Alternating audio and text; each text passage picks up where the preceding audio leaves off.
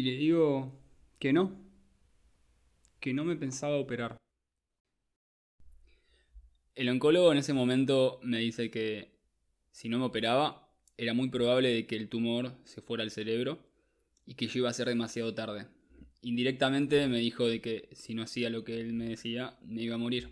Tenía al lado a mi papá, él es médico y estaba como loco con mi decisión.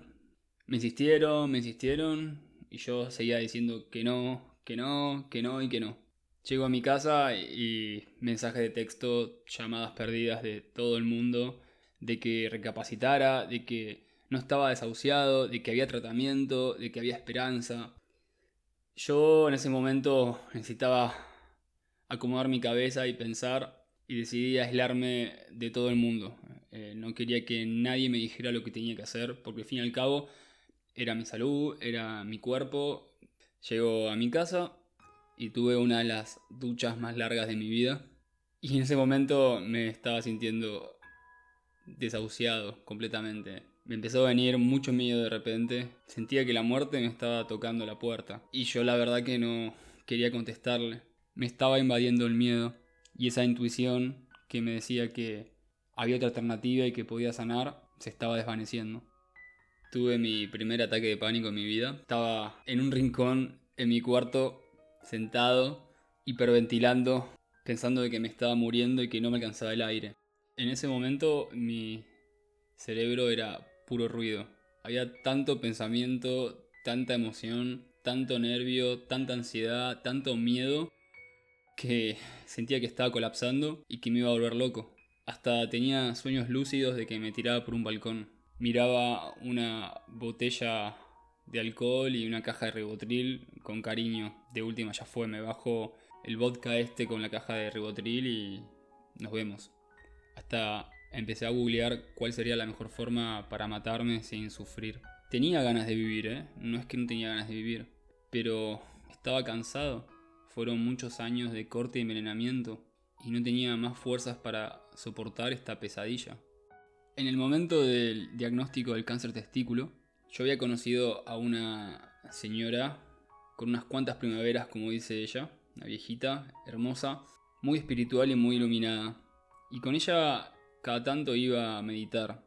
La verdad que ella hablaba de cosas muy raras sobre física cuántica y espiritualidad y energía y que somos seres de luz y cosas que yo decía, mmm, esta está re, re, re chapita. Pero ella me enseñó a meditar y en los momentos que meditaba realmente me sentía bastante bien.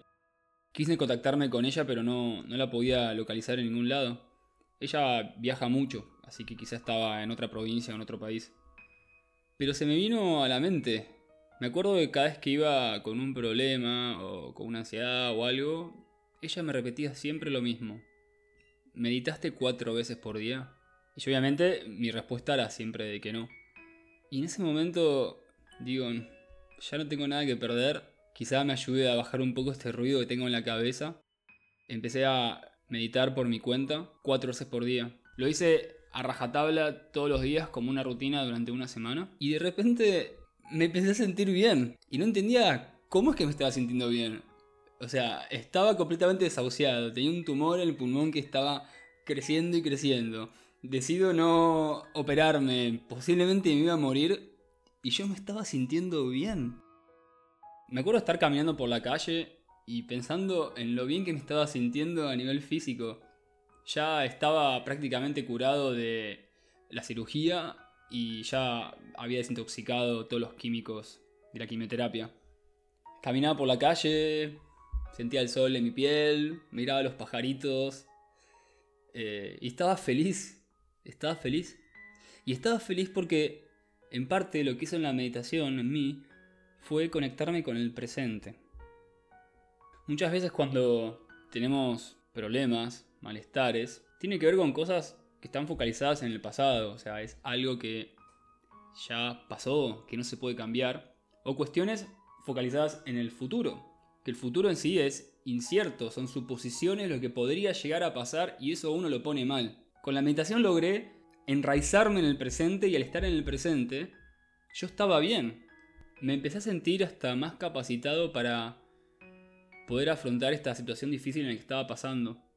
Me sentía que mis niveles de concentración habían aumentado, todo el ruido mental no estaba, y devoraba libros en cuanto a espiritualidad, en cuanto a alimentación. Empecé a hacerme un plan, un plan para comenzar a sanar, un plan proactivo. Hasta, por más loco o irracional que suene, me estaba sintiendo mejor, incluso que antes de enfermarme y empezar con todo el tema del cáncer. Simplemente por sentarme a concentrarme en mi respiración. La meditación es una herramienta extremadamente poderosa. Creo que si todo el mundo meditara, va a sonar trillado, pero creo que el mundo en serio que sería un lugar mucho mejor. Empecé a tener sentimientos de compasión hacia los demás, empecé a ser más empático con el otro. Yo era una persona muy conflictiva. No era malo con los demás, pero tampoco era bueno, era bastante egoísta. Creo que no tenía suficiente amor propio para darme a mí mismo, por ende no tenía amor para darle a los demás. Al meditar mi ego disminuía, el yo disminuía, y el yo es lo que me separa de los otros, de mi alrededor. Al disminuir el ego, me sentía más unificado con mi realidad, más unido con las cosas, con la naturaleza y incluso con las personas. La meditación me ayudó a modificar mi percepción en cuanto al tiempo. Al estar en el presente no tenía la preocupación de cuánto tiempo de vida me quedaba, cuántos años, meses o semanas más iba a vivir. Tiempo, tiempo, tiempo. Le metemos tanto foco al tiempo. Estamos todo el tiempo pensando en el tiempo. El tiempo es dinero, no me hagas perder el tiempo. El tiempo está compuesto por siglos, por años, décadas, por meses, quincenas, por semanas, segundos, por minutos, por días, por horas, por milisegundos, por micronésimas de segundos y... El tiempo no existe. Es una invención del hombre. Y al estar todo el tiempo pensando en el tiempo, eso nos está alejando del momento presente. Que el presente y el ahora, el aquí y el ahora, es lo único que existe. Ya Einstein comprueba en su teoría de la relatividad que el tiempo no es lineal, justamente es relativo, según diferentes variables y según quien lo observe. Al estar consciente del presente, que es el único tiempo que existe, me empecé a sentir más despierto. Sentía que la vida era más vibrante.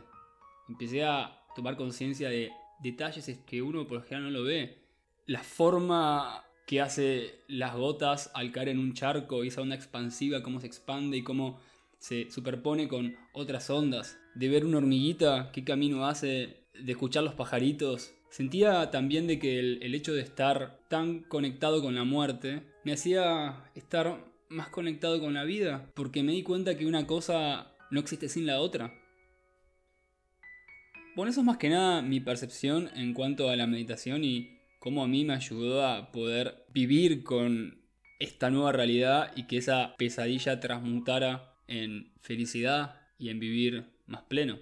Pero ¿qué dice la ciencia sobre la meditación? Para ser un poco más objetivo en cuanto a sus beneficios, ¿no? La doctora en neurociencia, Sara Lazar, ella hace investigaciones en la Universidad de Harvard, o sea, es una mina bastante grosa en lo que hace. Hizo un estudio en el cual lo que se demuestra es que la meditación influye en la neuroplasticidad del cerebro. ¿Qué es neuroplasticidad? Antes se pensaba que el cerebro era rígido, que a nivel físico uno nacía con un cerebro y moría con el mismo cerebro.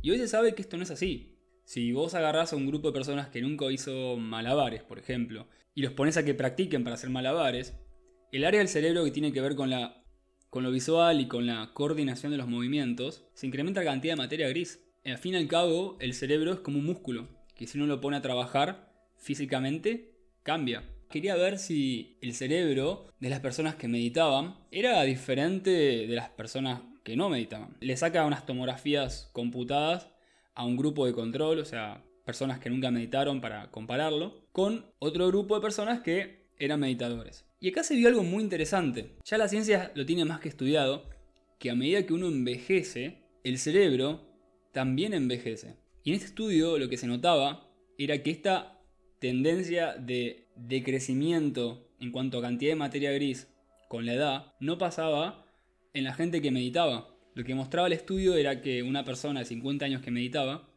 tenía la cantidad de materia gris que una persona de 25 que no meditaba. Lo que se demuestra con este estudio es que la meditación ayuda a que el cerebro se mantenga joven. Este estudio que hizo ella tuvo bastantes críticas. Había otros científicos que le decían, bueno, pero ah, la gente que hace meditación ya es gente rara de por sí, puede tener que ver con el estilo de vida.